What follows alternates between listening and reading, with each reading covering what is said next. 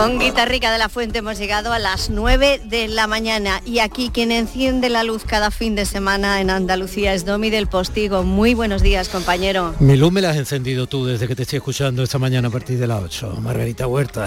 Aquí estamos otra vez, amigo. Que no tienes nada más que flores y cosas bonitas y hierbas aromáticas en esa huerta de tu apellido y de tu personalidad. Muchas gracias. Las tuyas que te sobran y que yo las recojo y que celebro cada mañana y que me han despertado, ¿sabes? Porque llevo una semanita entre unas cosas y otras. Entre el festival, lo que no es el festival, y el montón de titulares, como viene la actualidad, el- la preparación del programa de la radio, la sección de la tele, los niños, en realidad los niños se llevan el 80% de la intensidad y del tiempo. En fin, que me has despertado, menos mal. Bueno, me alegro, me alegro que te haya de- eh, haberte despertado yo. A mí me encanta darte el testigo a ti, tú lo sabes. Es una de mis satisfacciones semanales estar aquí contigo. Bailamos eh, en cualquier momento y cualquier cosa que Por suceda. supuesto. porque por encima de que aquello de good news, no news, la noticia pudiera no ser buena, el hecho de que me la des tú, eh, para mí ya es un lenitivo. Un beso muy grande. Estamos en contacto, un beso. Hasta ahora. Pues sí, bienvenidos, ¿no? Eh, Familia, bienvenidos a la última mañana de sábado de este inolvidable mes de marzo. Consagrando desde esta semana la primavera, sí, sí, porque estamos en, en esa semana en la que nos ha entrado la primavera, aunque ha sido una primavera rara, de calimas, de barro, de lluvias muy deseadas, pero como siempre no llueve a gusto de todos, con circunstancias de todo tipo, se está salvando la, eh, el cereal que, que estaba dramáticamente a punto de, de perderse en el campo. Hablamos poco del campo y el campo es fundamental, aunque ahora mismo estamos hablando de muchísimos sectores que son los que hacen que el día a día de verdad, de la realidad, no, no de los, eh, no sé, de, las estrategias eh, de los partidos políticos o de los marketings de las grandes firmas, etcétera, eh, nos vayan sobrevolando la atención. No, no, la realidad, la realidad, lo que es cada día. Y el campo es uno de esos sectores que cada día hacen realidad, como evidentemente lo es el transporte, como evidentemente lo son eh, algunos de los que dan de comer y, comemos cada día. Familia, bienvenidos, sí, a la última mañana de sábado, este inolvidable mes de marzo, consagrando esta semana la primavera, un sábado en el que ya está todo preparado para que mañana se celebre en el Dolby Theatre, Dolby Theatre, como dicen los hollywoodienses de Los Ángeles de California, la 94 edición de los premios Oscar. Un sábado en el que eh, sabrán quienes se han llevado las biznagas, como recordaba mi compañera Margarita Huertas, en la sección oficial del 25 Festival de Málaga, que aparte fundamental de la programación de toda Canal Sur Radio nos ha tenido muy entretenidas esta semana. Y eh, un sábado en el que esta madrugada habrá que cambiar la hora, acuérdate, para dormir menos, ya que a las 2 serán las 3 de la mañana. Un sábado, el último de este marzo, que culmina una semana de actualidad desaforada con expresiones que se han vuelto cotidianas, titulares y asuntos como estos. Thank you.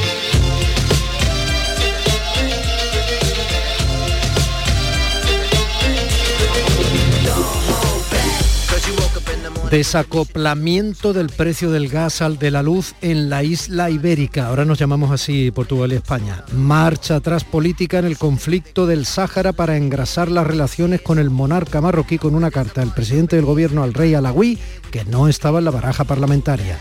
El inquietantemente apodado COVID sigiloso sube la incidencia de contagiados de una pandemia gripalizada solo en un quiero y no puedo el Comité Nacional de Transporte versus plataforma del paro en el transporte, la guerra híbrida paralela a la guerra de destrucción de ciudades y bombardeos civiles contra Ucrania, la calima en el cielo del que cae desierto disuelto en barro resbaloso, invasivo y rojizo, o la página web del Congreso de los Diputados de nuestro país que se iba a negro, hackeada anteayer durante unas horas, y los precios del carburante doble por mitad para que anden los coches llenos de barro. En fin, que sí, que bienvenidos a la última mañana de sábado de este inolvidable mes de marzo, a pique ya de celebraciones, pese a todo y a todos, como nuestra Semana Santa.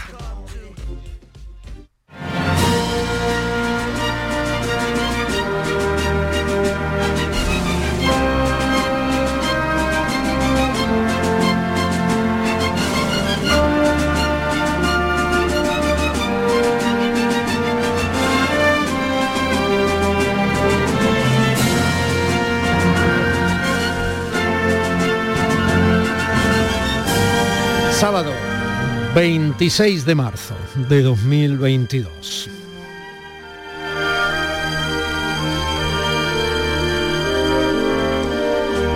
Nuestro compañero Manolo Cortina abriendo el bypass técnico en Sevilla para que nosotros emitamos este programa desde Málaga. José Manuel Zapico en los controles de la Fórmula 1 técnica de la radio andaluza. María Chamorro y Primisanz en la producción y en las redes. Y un servidor Domi del Postigo ante el micrófono a este lado de la Radio Pública de Andalucía que le invita a disfrutar, pese al dolor y la poca gloria de lo que estamos viviendo en el panorama europeo internacional, este programa que no tiene ningún sentido si tú, si usted no estáis ahí, no están ahí. Si ustedes no están ahí, estoy jugando con el tiempo verbal. Sin usted no habrá milagros, sin ti esto no tiene sentido. No serían días de, días de desembarco, días especiales, días firmados por un humilde servidor, por Domi. Andalucía. Y les invito a escucharlo con la pregunta de siempre. Venga ya, familia. Nos sentimos. En Canal Sur Radio, Días de Andalucía, con Domi del Postigo.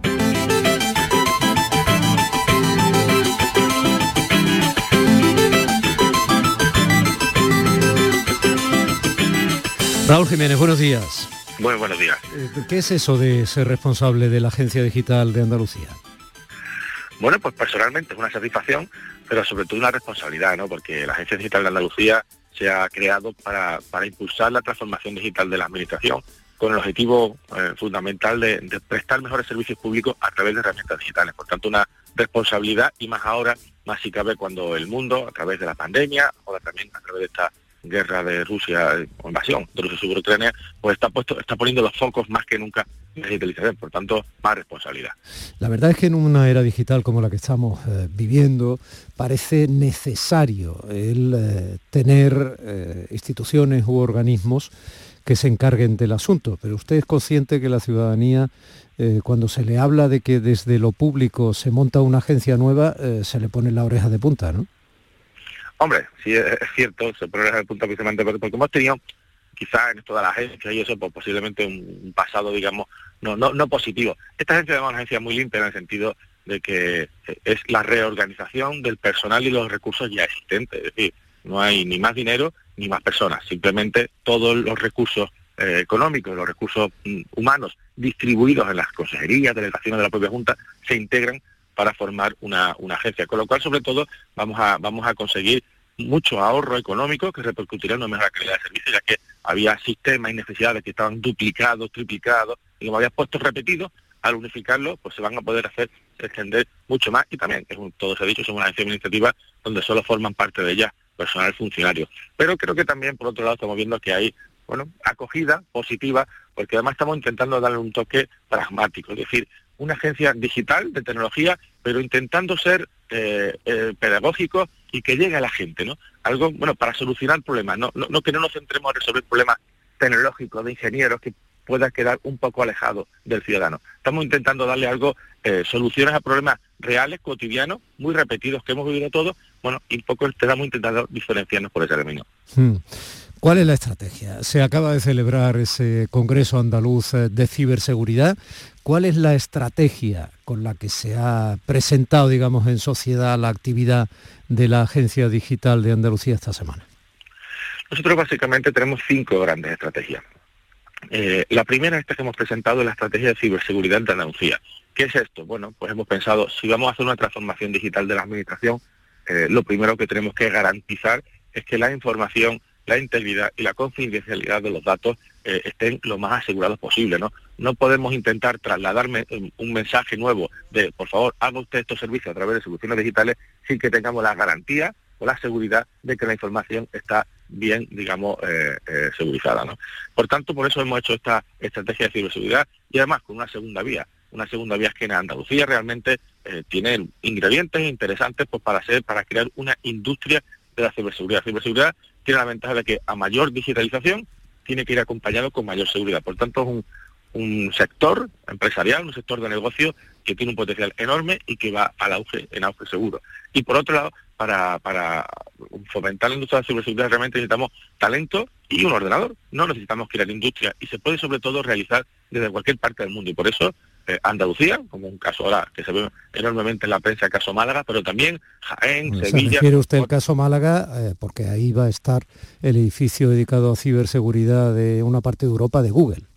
Eso es, de Google, de, Vodafone, de Decra, de, Telefónica, o de Volutio Jaén, o de Fujitsu también, que pondrá otro centro próximamente en, Sevilla. Por tanto, muchas ciudades multinacionales de prestigio mundial están poniendo su ojo en Andalucía, porque eh, tenemos talento, tenemos capacidad y, ¿por qué no? También tenemos calidad de vida, insisto, porque ahora se puede trabajar desde cualquier parte del mundo para cualquier parte del mundo.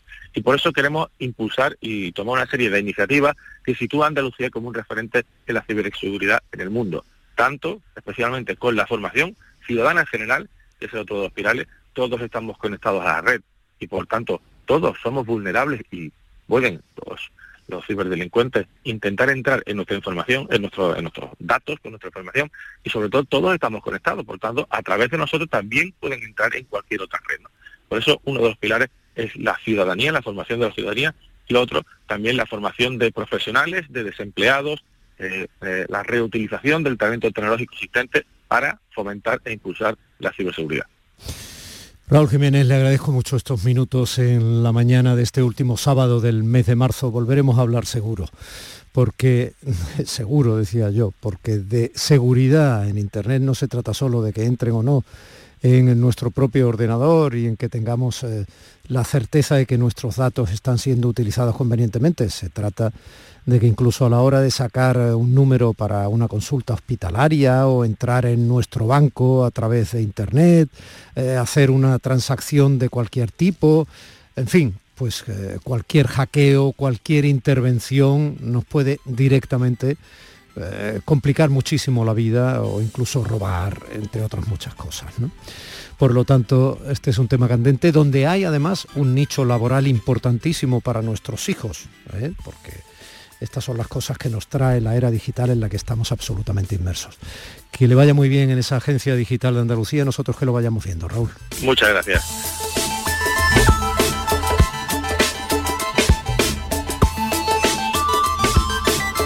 Días de Andalucía con Domi del Postigo, Canal Sur Radio.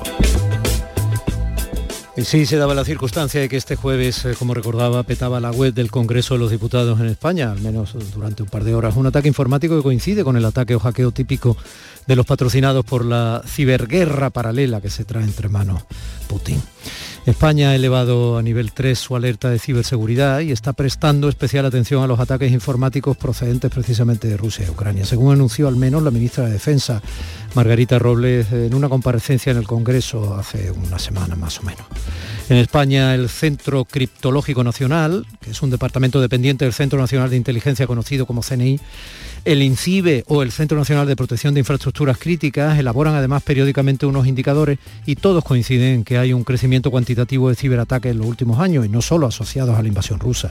En todo caso, como dice el especialista en ciberseguridad Miguel Ángel de Castro, en el centro de cada ataque hay un humano detrás, como Miguel Ángel de Castro es humano. Claro, buenos días Miguel Ángel. Hola, buenos días. Me alegra mucho que seas humano porque uno no sabe ya muy bien si ese protagonismo que está adquiriendo el ciberespacio eh, es un protagonismo que está al margen, evidentemente, de la propia condición humana, pero al fin y al cabo, eh, soy gente como vosotros en el lado oscuro, en el lado luminoso, en ese manicaísmo típico de las películas de la Marvel, por ejemplo, los que estáis detrás de cada intervención eh, cibernética, ¿no? Sí, bueno, al final Em, como bien has dicho, ¿no? detrás de cada amenaza siempre hay un humano detrás o un grupo de ellos y hay que entender qué es lo que les motiva, cuáles las capacidades, qué intención tienen para poder ir un, paso por delante. ¿no? Hay diferentes tipologías de, atacantes y su motivación suele ser una buena forma de clasificarlo. Tiene desde los activistas, eh, que al final persiguen un ideal y su forma de, Em, bueno, de, conseguirlo es utilizar el medio tecnológico, tienes los cibercriminales, que lo que les mueve es el dinero, y luego tienes los grupos patrocinados por Estado-Nación, que al final lo que siguen es un plan eh, bien definido para, conseguir sus objetivos a nivel estatal. Hmm. Bueno, Miguel Ángel de Castro es un acreditado, muy acreditado, especialista en seguridad de la información, en lo que se llama hacking ético, inteligencia de amenazas, reversing de malware y otras vulnerabilidades del sistema o de actuaciones eh, para eh, proteger o destrozar eh, el sistema a través de, de Internet. son muchas ya las especificidades que tienen todo este tipo de actuaciones. El españolito de a pie casi se pierde entre ellas, Miguel Ángel. Sí, bueno, al final hay que entender que cualquier sistema informático es susceptible, o ni siquiera informático, tecnológico, es susceptible de ser atacado. Básicamente sucede por, por dos motivos. Eh, por una parte, por su propio diseño y por otro lado, por una implementación eh, incorrecta. Eh, es decir, o está mal hecho o cuando has, puesto una password, has puesto 1, 2, 3, 4, ¿no? Algo muy, muy sencillo de, de, adivinar, ¿no? Una password, una contraseña. Eso es, eso es. Y luego el, problema también es que eh, los atacantes aprovechan eh, la propia condición humana para utilizar técnicas de lo que se llama la ingeniería social para poder engañarlo y obtener sus credenciales o acceso o, cuentas bancarias. Bueno, al final hay muchos, muchos pequeños hilos dentro del mundo de, eh, de la ciberseguridad que, como bien eh, introducías, van desde atacar un sistema eh, de forma ética para que podamos solventar los problemas que tiene antes de que alguien los vaya atacar, o si estamos hablando de malware, que son programas informáticos diseñados para hacer daño em, y que son altamente complejos y sofisticados en algunas ocasiones, tenemos que entender exactamente qué hacen ese es el reversing de malware, lo cual nos va también a ayudar a, poder atribuirlo, es decir, quién está detrás, por qué, qué le motivaba, ¿no? Y de eso va también mucho la inteligencia de la amenaza. Sí. Eh, mm, da un poco de... O sea, todavía, o sea, pensar que la página del Congreso se puede hackear da un poco idea la página del Congreso y, por ejemplo, a lo mejor un banco. O sea, nosotros da un poco idea, nosotros lo tenemos, este movimiento de ciudadanos de cierta edad que lideró este médico jubilado Carlos San Juan, ¿no? Eh, es muy interesante, ¿no? Porque lo que no podemos es si nos va a mejorar la vida el avance tecnológico, ser rehenes de ese avance tecnológico hasta el punto de que pueda ser utilizado como una amenaza permanente que caiga sobre nuestras cabezas. Pero es que eso se concreta de verdad. O sea, si de pronto alguien barre con un banco, nos puede dejar a cero la cuenta.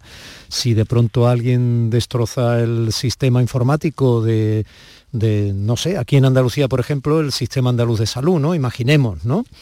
Pues que obviamente no solo saltan por los aires las citas y todo el orden y la organización que teníamos previsto en nuestra propia vida, a lo mejor incluso para hacernos una intervención quirúrgica. Es que el cruce de todos esos expedientes eh, podía provocar errores, quiero decir, nuestro grado de dependencia cada vez mayor de todas las estructuras digitales también nos deja inermes ante la posibilidad de un apagón intencionado. Sí, totalmente. Además que es que eh, ponía muy buenos ejemplos, eh, has introducido con muy buenos ejemplos. Eh, el problema es que vivimos en una sociedad hiperconectada, totalmente tecnológica.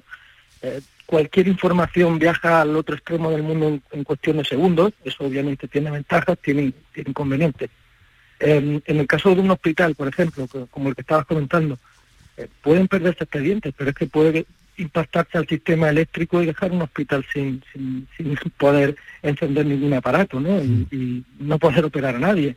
Eh, por eso la protección, sobre todo de infraestructuras críticas, es vital, porque son las que dan soporte a la ciudadanía, ¿no? las, que, las que al final construyen el, el estado de bienestar. Eh, tienen mucho que ver con, con lo público, también tienen mucho que ver con, lo privado. Al final el, problema es que cuando un atacante busca em, crear inestabilidad, busca un, ataque de disrupción, em, lo que puede conseguir es incluso incontrolable. ¿no? Si paran una central eléctrica, eh, las consecuencias son casi impredecibles. ¿no? ¿no? No sabemos, va a afectar al transporte, va a afectar a la sanidad, va a afectar a los bancos, va a afectar a la propia información que recibe el, usuario de a pie, eh, que se va a encontrar ciego, no, no va a saber qué pasa, no va a poder eh, leer la noticia en internet, no va a poder ver eh, la televisión, es decir, va a ver, o la radio incluso, ¿no? Al final todo está regido por un sistema informático y todo debe ser protegido porque las consecuencias, como digo, en ocasiones son impredecibles.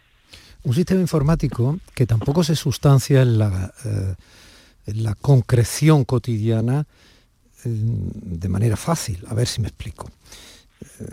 antes un televisor tenía un botón de encendido y apagado, tres botones de brillo, contraste y volumen y de cambio de canal. Pero todo lo que tiene ya una estructura tecnológica digital, que es casi todo, es todo, ya mismo una plancha, o sea, va a tener sus programas y tal, es que es prácticamente todo. ya no te digo una lavadora, ¿no? Miguel Ángel, pues, pues claro, no es tan fácil a la hora de ser usado. Quiero decir, se ha ido eh, aplicando la tecnología mucho antes de que estuviera avanzada la forma de utilización para facilitarla al usuario. Esto ha generado una brecha digital que no solo es una brecha entre personas de otras generaciones y nuestra generación actual. No, yo no compro eso.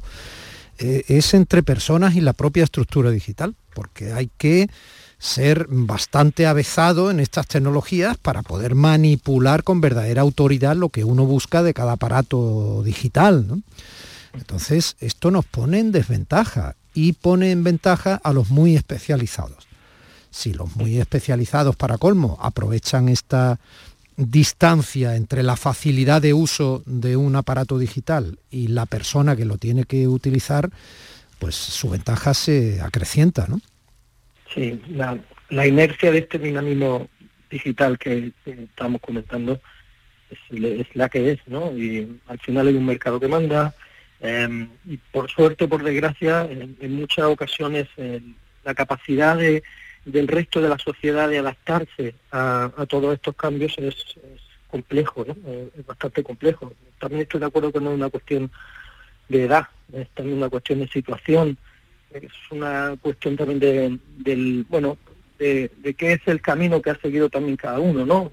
Yo, yo creo que, eh, y en el sur, eh, en el sur hay una cantidad de talento, de, de capacidad, em, muchos de los compañeros con los que trabajo, eh, por desgracia no estamos allí ahora, pero, pero son del sur, ¿no? Y llevo más de 20 años dando, dando clases, además del desarrollo de, mi profesión, y, esa formación siempre ha estado alineada con este mundo y hay muchísimo talento, muchísima capacidad. Eh, esperemos que los programas formativos escolares empiecen a, a incluir eh, más contenido digital.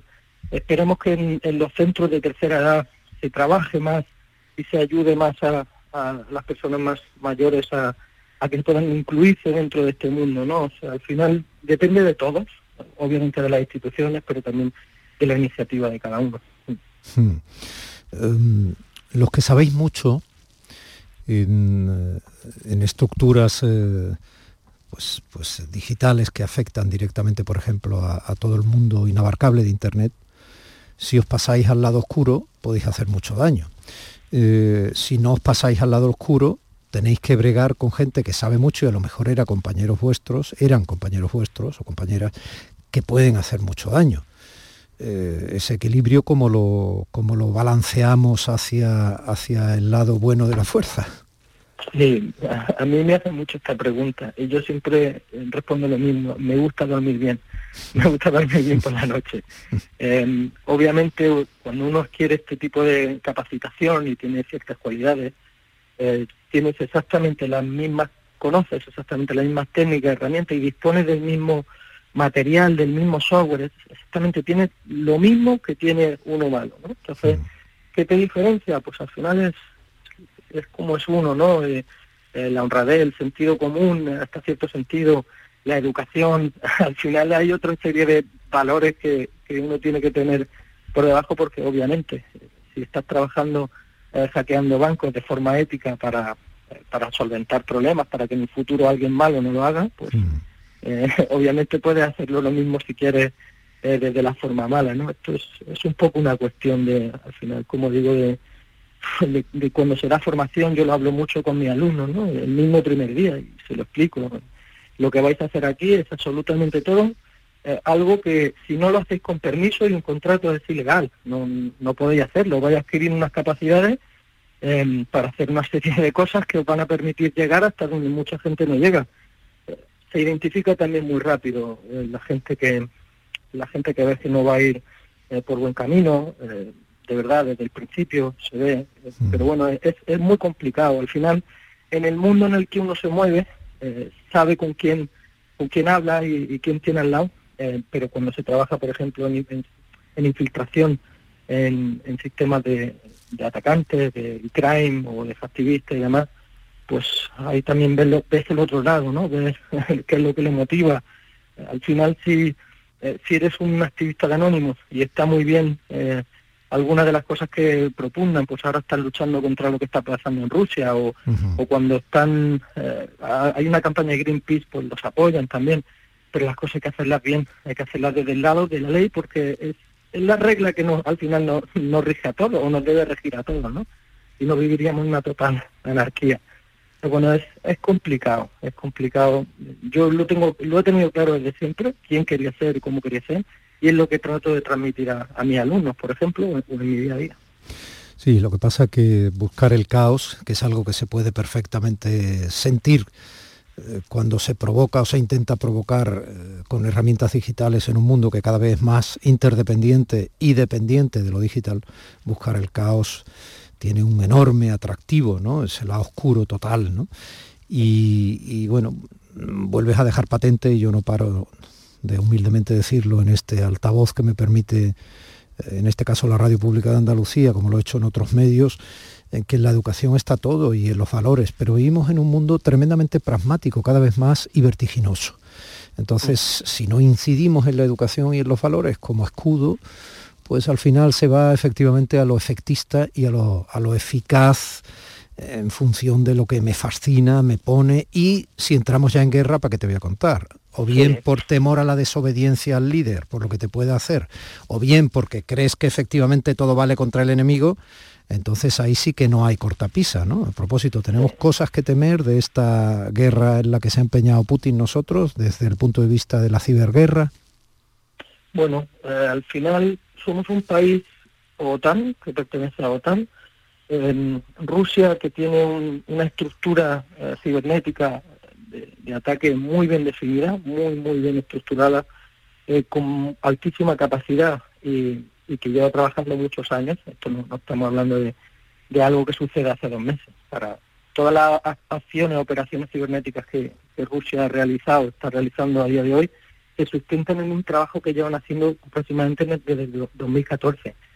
Al final ellos tienen el GRU, que es el Servicio de Inteligencia Militar, tienen el SVR, que es un departamento que proviene de la extinta KGB, que se dedican a operaciones de inteligencia en el exterior, tienen el FSB, que es el Servicio Federal de, de Seguridad, que también venía de la extinta KGB y que se ocupan de operaciones de seguridad e inteligencia en el interior de Rusia. Es decir, eh, como ves, esto está muy bien estructurado, cada uno eh, se dedica a, a cosas concretas eh, y como digo, desde el 2014-2015 se vienen realizando operaciones de ciberataque contra Ucrania, 2017-2018 hubo un montón de operaciones eh, de acceso a centrales o, a, o a sistemas eléctricos, a empresas que se dedican al sector eléctrico público y privado a lo largo de toda Europa y en Estados Unidos.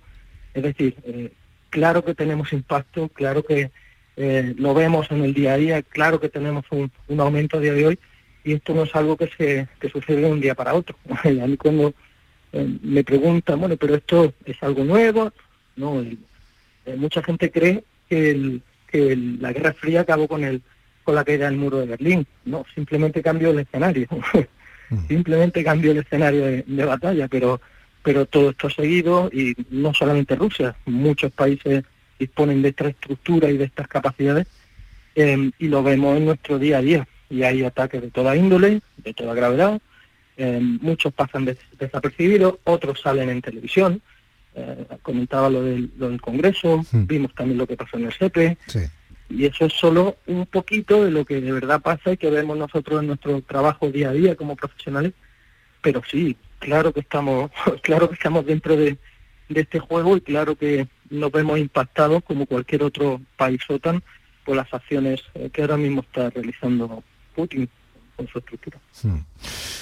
Bueno, pues agradezco mucho a la Agencia Digital de Andalucía que nos haya permitido, como intermediaria además, después de ese Congreso andaluz que se ha celebrado en Málaga de ciberseguridad, contactar contigo, Miguel Ángel de Castro, porque bueno, no solo eres puntero en este tema, sino que eres un tipo encantador. Vente a vivir Andalucía, ¿no? Sea, aquí está, vamos, después de que Bernardo Quintero monte este centro impresionante de ciberseguridad de Google ahí mismo en el Muelle 1, al, ladito del Mediterráneo, y tantas multinacionales lo estén haciendo en otros lugares de Andalucía también, como Jaén, como Sevilla, como Cádiz, Málaga, lo estaba comentando antes eh, Raúl Jiménez, ¿no? el director gerente de, la ADA.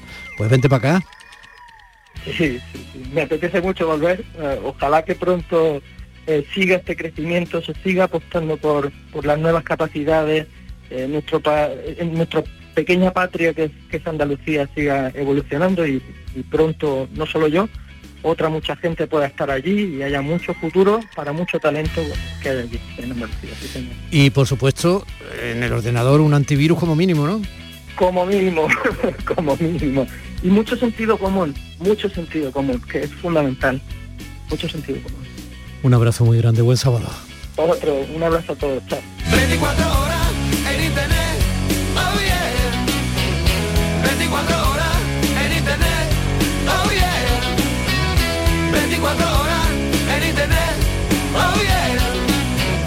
24 horas, llevo desde ayer. Tengo que bajarme otras 15.000 canciones. Al loro, ¿eh? Al loro, que ni mucho menos todo lo que sale por internet es de oro. Al loro, no y media y un poquito más de la mañana. ¿Y qué haríamos sin ti en este día de último sábado de marzo? Pues nada, así que no te vayas. Días de Andalucía con Domi del Postigo, Canal Sur Radio. En Andalucía, el agua es nuestra prioridad. Más transparencia con el Pacto Andaluz por el Agua. Más de 300 actuaciones impulsando la depuración. Más inversión en la restauración de cauces y modernización de presas. Más claro que el agua. Consejería de Agricultura, Ganadería, Pesca y Desarrollo Sostenible. Junta de Andalucía. La vida es como un libro y cada capítulo es una nueva oportunidad de empezar de cero y vivir algo que nunca hubieras imaginado. Sea cual sea tu próximo capítulo, lo importante es que lo hagas realidad. Porque dentro de una vida y muchas vidas, ahora en Cofidis te ofrecemos un nuevo préstamo personal de hasta 60.000 euros. Entra en cofidis.es y cuenta con nosotros. Aquadeus, ahora más cerca de ti, procedente del manantial Sierra Nevada, un agua excepcional en sabor, de mineralización débil que nace en tu región. Aquadeus Sierra Nevada es ideal para hidratar a toda la familia y no olvides tirar tu botella al contenedor amarillo. Aquadeus, fuente de vida, ahora también en Andalucía. En cofidis.es puedes solicitar cómodamente hasta 60.000 euros, 100% online y sin cambiar de banco. Cofidis, cuenta con nosotros. Tus programas favoritos en Canal Sur Sevilla. La radio de Andalucía. ¿Te está afectando la subida de la luz? Claro que sí. Por eso en Insolac Renovables instalamos paneles fotovoltaicos de autoconsumo con los que podrás generar tu propia electricidad. Y ahora con las nuevas subvenciones de la Agencia Andaluza de la Energía lo tienes mucho más fácil. Entra en insolacrenovables.com e infórmate de las ventajas que tiene el autoconsumo. Insolac, expertos en energías renovables desde 2005. A ver cuántas preguntas aciertas. Día Mundial del Agua. 22 de marzo. Día Mundial de la Tierra. 22 de abril. Terminación del año en el que estamos. 2022. Formas de salvar el planeta. 22. Eh, Aún estás a tiempo. Acuariosevilla.es Yo ya no pago por mi consumo y digo chao, digo chao, digo chao, chao, chao, a tú lo mismo. Vente conmigo nuestro petróleo es el sol. Leques fotovoltaicas Dimarsa y despreocúpate de la factura de la luz. Dimarsa.es.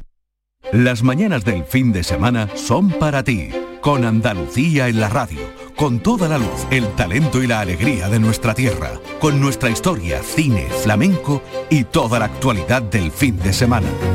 Días de Andalucía, con Domi del Postigo los sábados y domingos desde las 9 de la mañana. Quédate en Canal Sur Radio, la radio de Andalucía, el olivo de las palabras.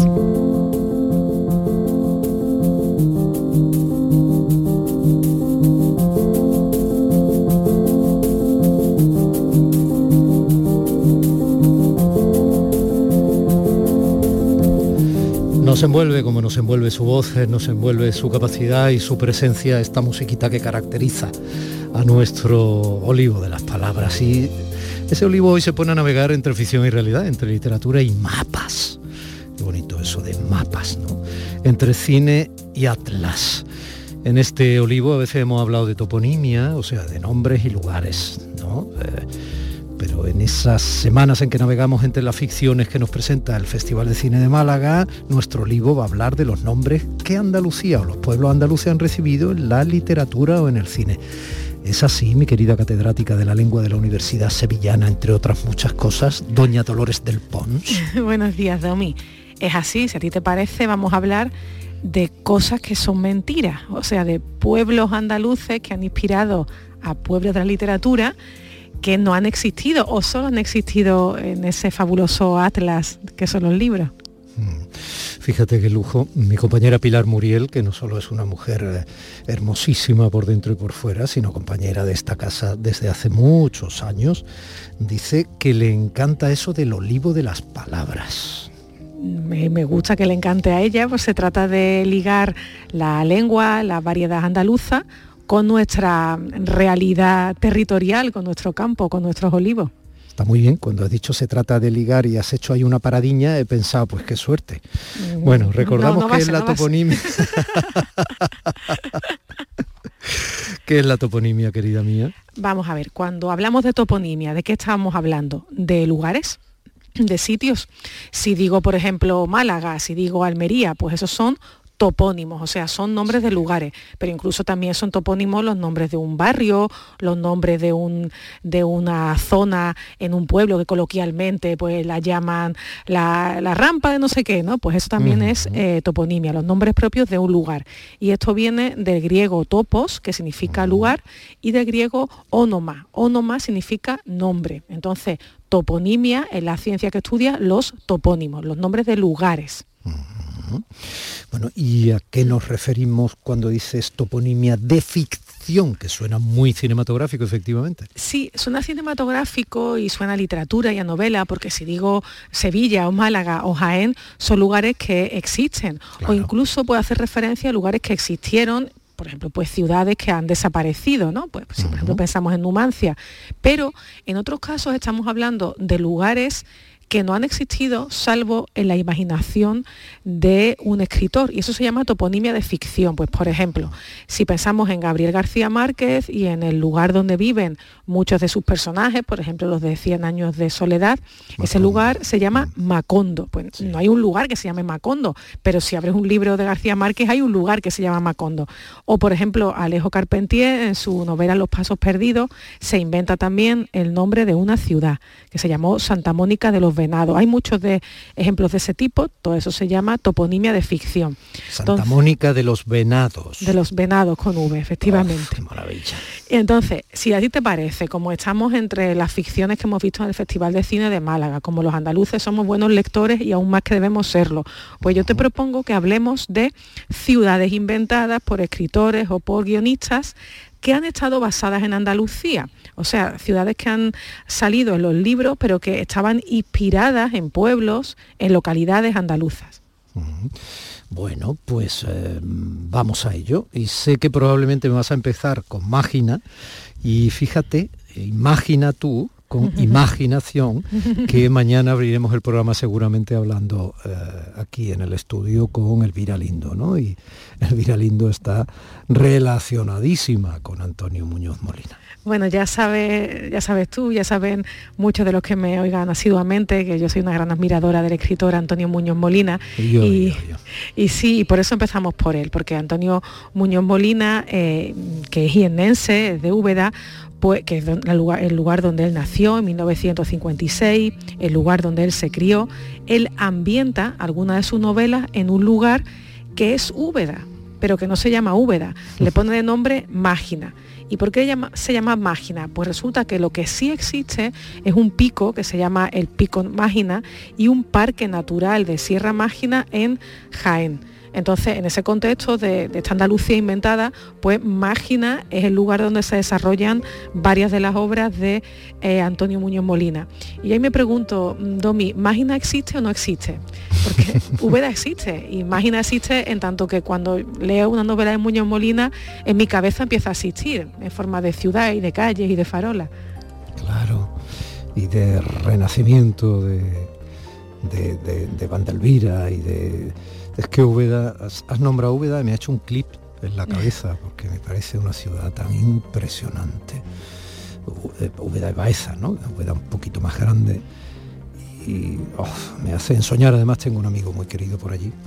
Bueno, pues eh, sí, claro que existe Mágina, aunque está muy bien llevada. Y además Mágina con el hecho de que exista incluso como topónimo real por lo de Sierra Mágina, ¿no? O el Pico, pues está. Pero mira, me estaba acordando del Argónida de Caballero Bonal, que es todo el territorio aledaño a Sanlúcar de Barrameda, etcétera, que Argónida como palabra sí, esa sí que no existe allí, ni siquiera de, o me estoy acordando de de Follner, ¿no? Y aquel territorio impronunciable. Yocnapataufa, ¿no? Yocnapataufa County, que está en todas sus novelas, ¿no? Bueno, pues y Juan Valera, y Juan Valera, porque es que el egabrense, que, que además me encantaría que todos los andaluces se acercaran no solo a su obra, sino a, a su figura, porque fue un tipazo impresionante e importantísimo de su tiempo, ¿no? Sí, fue importantísimo. En su obra hay bastantes reflexiones, por cierto, sobre el habla andaluza, sobre la forma de hablar del campo andaluz. A veces son noticias muy acertadas, otras veces son elucubraciones, pero eh, Juan Valera, que nosotros conocemos sobre todo como escritor, fue una figura mucho más amplia todavía que eso. Claro, como has dicho, estamos hablando de un escritor que nace en Cabra en 1824 y que ambienta sus novelas en Andalucía, desde Pepita Jiménez a Juanita la Larga. Pero de nuevo, no tenemos nombres de pueblos andaluces reales en sus novelas. Él eh, se inventa un topónimo muy fácil, que es el topónimo de Villalegre. ¿no? Y, Por ejemplo, Juanita la Larga transcurre en ese lugar que es Villalegre. Y entonces, pero en las cosas que pasan en Villalegre, las fiestas que se narran, la que forma no de- es Villa Alegre, es No, todo Villa Alegre, junto, todo, todo genial, es una genial. una fusión total. Y entonces todas las cosas que ocurren ahí, uno las está viendo que eso, que eso que está leyendo es un pueblo de Córdoba, que es por ejemplo seguramente Doña Mencía, ¿no? ese municipio cordobés que lo protegido tanto en ese centro geográfico de Andalucía. Entonces, pero fíjate las cosas que pasan con la, con la literatura. A veces algo se inventa en la literatura y termina llegando a la vida real, porque hay un lugar que se llama Villalegre, ahora ya sí, hay un barrio de Asturias que está en la periferia de Avilés Anda. que se llama Villalegre, un, un barrio que era en su momento una zona residencial, las típicas casas de indianos, hoy es un núcleo obrero junto con el, junto al barrio de la Luz ¿no? de, Avilés. Pero ese eh, Villalegre que está inventado en las novelas de, de Juan Valera, pues resulta que si uno se va al norte de España, Asturias, encuentra un lugar que se llama Villalegre. Toma ya. Bueno, mm, volvamos al cine, ¿no? Eh, Andalucía ha sido bautizada en la ficción con otros nombres y de la literatura nos vamos al cine. Claro, si nos vamos al cine, nos vamos a los muchísimos rodajes de películas que han sido ambientadas en Andalucía y que aprovechan nuestro riquísimo patrimonio eh, monumental que, que da para, para muchísimas ficciones. Y claro, ahí tenemos ejemplos muy recientes, voy a ir solo a los más cercanos.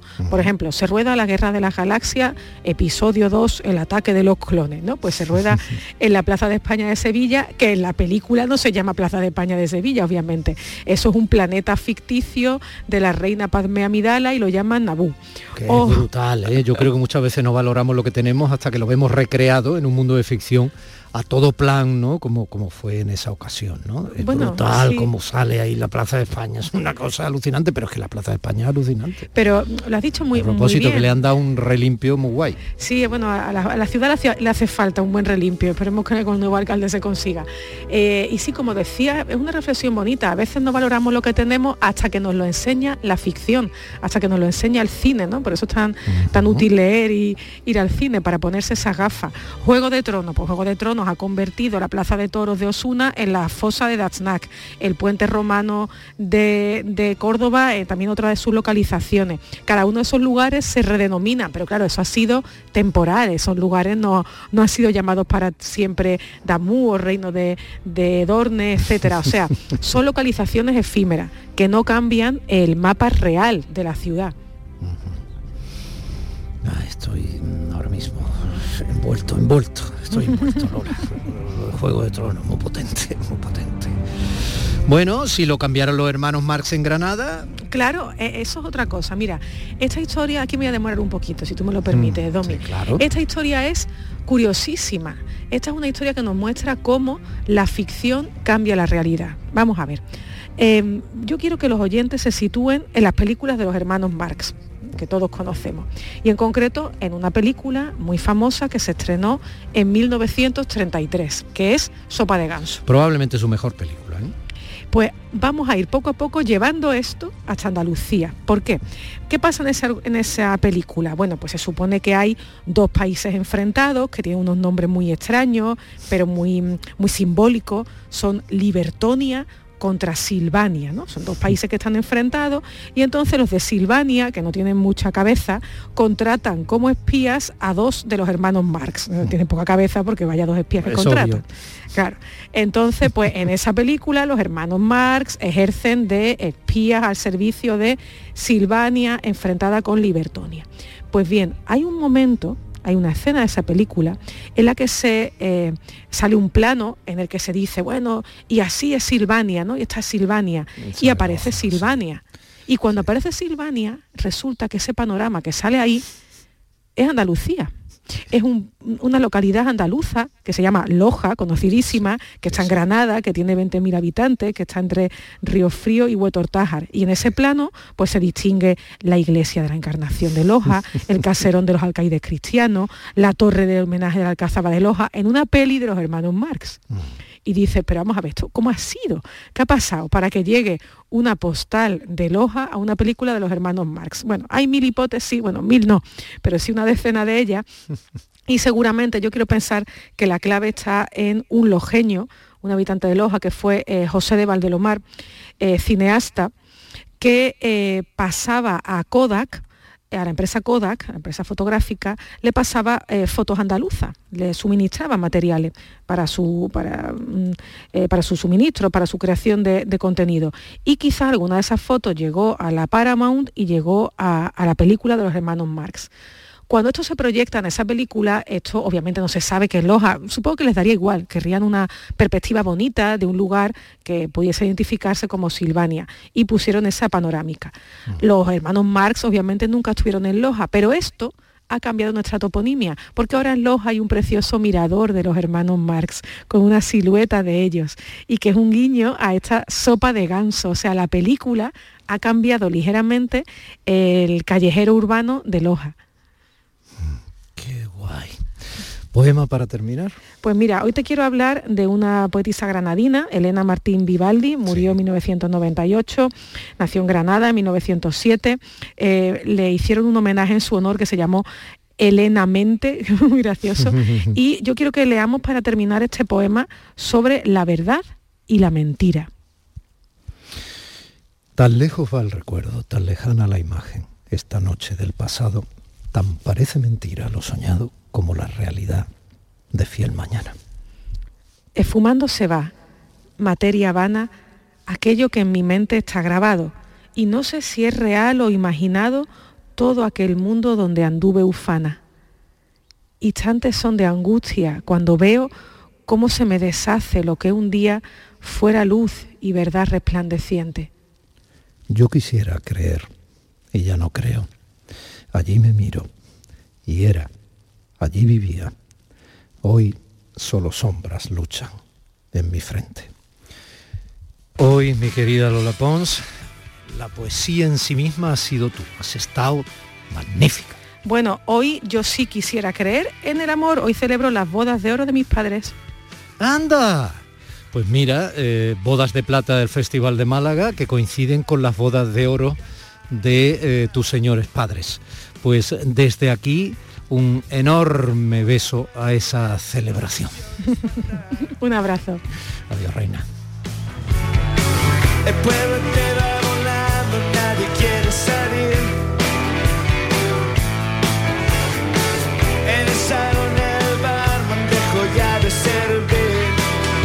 Así llegaba un pistolero tras otro a esas localizaciones de cine a las que hacía mención eh, Lola Pons, en este caso, por ejemplo, a los western que se rodaban en la maravillosa Almería. Pam, pam. 10 menos 10 de la mañana. No seas tú un forastero, este es tu programa. Días de Andalucía con Domi del Postigo, Canal Sur Radio. 17 millones de euros. 17 millones de euros. Tu hija acaba de ponerle agüita al perro en un plato de tu vajilla de la jugar de boda. Pero piensa en 17 millones de euros. Ya puedes comprar tu cupón del Extra Día de la Madre de la ONCE. El 1 de mayo, 17 millones de euros. Extra Día de la Madre de la ONCE. Compensa y mucho. A todos los que jugáis a la 11, bien jugado. Juega responsablemente y solo si eres mayor de edad. Aquadeus, ahora más cerca de ti, procedente del manantial Sierra Nevada, un agua excepcional en sabor, de mineralización débil que nace en tu región. Aquadeus Sierra Nevada es ideal para hidratar a toda la familia y no olvides tirar tu botella al contenedor amarillo. Aquadeus, fuente de vida, ahora también en Andalucía.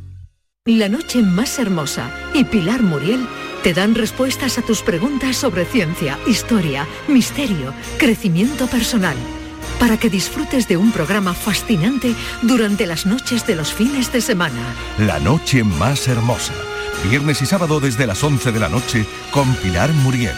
Quédate en Canal Sur Radio, la radio de Andalucía.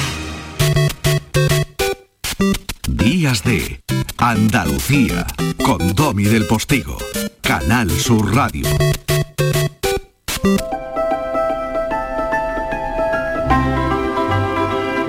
Sepan que el 23 de abril, aunque de eso hablaremos eh, cuando estemos muy cerquita, junto a la coqueta librería Papelería Plastilina de Cádiz, qué bonito nombre para una librería papelería se va mm, a celebrar uno de esos eventos educativos del panorama nacional que no pasarán desapercibidos, un acto que ya va por su quinta edición y que en esta ocasión contará con dos eminencias educativas.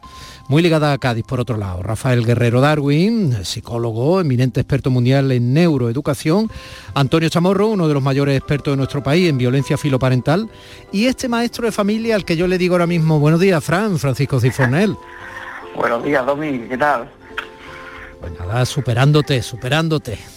Bueno, pues nada, eh, nos pidieron, como tú bien has dicho, esta, esta coqueta librería que hay en Cádiz, en, en pleno paseo marítimo, y, y dijeron, bueno, ¿qué tal si, si hacemos un encuentro educativo, que es verdad que, que hace falta? Y nada, digamos de esa agenda que tú sabes que, que tenemos por ahí para pedir favores, y, y, y como me gusta hacer las cosas, tú sabes, como me gusta hacerlas a mí, ya que las hacemos, las hacemos bien hechas, pues tiramos de, de Rafa Guerrero, que es una, una auténtica eminencia, ya no solamente a nivel de nuestro país, sino a nivel mundial en, en neuro emociones y que tanta falta hace hoy en día para, para arreglar muchos conflictos y Antonio Chamorro que, es una auténtica delicia y es un experto en, en violencia filoparental que para aquellos en cual la palabra le suena un poquito más, más rara, eh, cuando ya salían esos programas de, de televisión, ¿lo recuerdas? Había un mediador y, Sí. y, y seguía la adolescente aporreando la puerta, bueno, pues él ya estaba ya eh, harto de sacar a, a niños de las 3.000 viviendas para darle un futuro. Así que imagínate el cartelazo que, que tenemos. Sí, señor.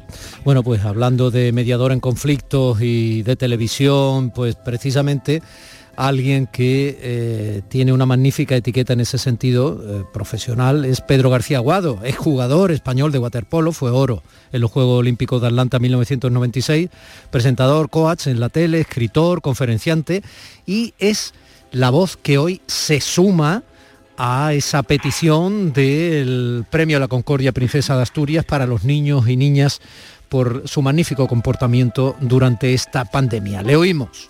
¿Cómo estáis? Soy Pedro García Aguado y estoy aquí para apoyar la campaña para la concesión del premio Princesa de Asturias de la Concordia para esos chicos, esas chicas que han sido tan luchadores durante la pandemia y que se merecen este premio. Así que está promovida esta campaña por el profesor Francisco Say y quiero por favor pediros vuestro voto. Así que venga, vamos a ayudar a que a los chicos y a las chicas, por su comportamiento ejemplar, les den ese premio Princesa de Asturias de la Concordia. Un crack, Pedro García Guado, que te, que te convierte el primer apellido en un apellido norteamericano, de Francisco Saiz. Yo, si, hiciéramos- si nos ponemos a grabar todos los pequeños errores que han ido habiendo en la buena voluntad de todas esas personas muy reconocibles, algunas muy famosas, que están apoyando la campaña, es que de verdad podemos hacer un programa. Esto es, eh, eh, ¿se acuerda que lo comentamos a, uno de jornal? Ya no solamente tenemos que apuntar quién dice príncipe y princesa, sino no tenemos que decir quién dice el apellido de que impulsa la causa. Así que, pero bromas aparte, eh, es un crack, es un fenómeno. Además, se escucha tanto ruido de fondo porque quiso asistir a la gala que hicimos la Cristina y, y nada, por todo, todo su, su carisma y todo su talante y toda su altura, porque es un tío muy alto, eh, a mí me saca tres cabezas y, y aprovechamos para pedirle el vídeo de apoyo al cual gustosamente se sumó. Así que ahí tenemos un, un valiente más. Estupendo. Bueno, pues eh, yo creo que es ahora buen momento de la reflexión de nuestro maestro de familia, Francisco Cifornel, y vamos a recuperar la reflexión que ibas a hacernos la semana pasada, que hicimos el programa en directo en exteriores, desde todos los aledaños, eh, desde el Hotel AC Málaga Palacio, los exteriores que rodean al Teatro Cervantes en Málaga, etcétera, en ese primer fin de semana de la vigésimo quinta edición del Festival de Cine de Málaga. Eh, pero padres seguimos siendo todos los padres y creo que merece mucho la pena eh, recuperar esa reflexión que tenías para el pasado sábado, Día del Padre. Pues sí, pues como tú bien has dicho, pues, padres somos todos los días, ¿verdad, Domi? Y, y resulta que en el 48, allá donde ya llovía bastante, una joven maestra llamada Manuela, Nelly para los amigos, pues se afanaba como cada año en preparar junto a sus alumnos el mejor regalo, el mejor regalo que una madre eh, podía desear, aquel que estaba hecho con las manos de sus hijos. Una buena mañana tocaron a la puerta de su despacho y dos figuras corpulentas esperaban en el umbral. De los nombres nada se sabe, solo que eran dos padres de uno de sus alumnos. Uno de ellos le cogió la mano y le dijo, querida Nelly, si todos los años haces esos regalos maravillosos para las madres, ¿por qué no hace también lo mismo con los padres? Usted sabe cómo ama una madre a su hijo, pero desconoce cómo lo hacen dos padres. Manuela nunca se imaginó que en su humilde escuela de Vallecas comenzaría a celebrarse en todo el país lo que se conoce como el Día del Padre. Y escogió un 19 de marzo, el día que también se conmemoraba San José, el padre putativo de Jesús. Por eso a los José y a las Josefas, que generalmente son llanos y buena gente, se les conocen con el acrónico de Pepes y Pepas. Así que si tienen la suerte de ser padres, como este que escribe, y aquel que está ahora mismo tras la onda que escucha, que no sé cómo le dan una estatuilla en este fin de semana también del- del festival que hemos seguido en Málaga porque se lo merece, expriman este día los 364 restantes del año, porque la paternidad es un regalo que tiene como premio permanecer en el recuerdo de nuestros hijos por siempre. Porque ser padre, ser un buen padre, es el regalo más bonito que nos pueden hacer hoy y siempre. Así que, querido Domi, con todo mi cariño, con todo mi afecto, feliz Día del Padre, y aunque hoy no sea 19 de marzo, porque padre, un buen padre, se día. Ya me cansé de tu tornillo suelto. Me atraganté el caramelo envuelto. Esta canción, Fran, se llama Un corazón en la maleta y es un poco lo que nosotros llevamos siempre en esta eh, maleta que viaja a través de las ondas o a través de internet, según como cada cual la escuche, ¿no? Eh, bueno, pues una maleta de comunicación que a veces efectivamente es una maleta real cuando hacemos el programa en lugares distintos al de los estudios de Canal Sur Radio en Andalucía. Entonces, como tú le pones tanto corazón a todo esto, pues nos vamos a ir a las 10 en punto de la mañana con este corazón en la maneta de Luis Fonsi, que obviamente es un corazón que comparto con el tuyo. Me fui.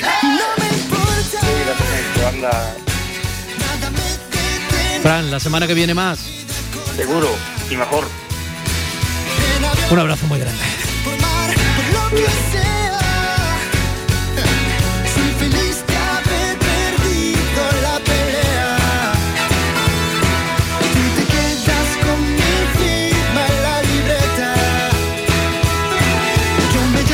Boleto informativo de las 10 en punto y luego toda una segunda hora cargada de contenidos y protagonistas que tiene mucho que ver con usted, contigo.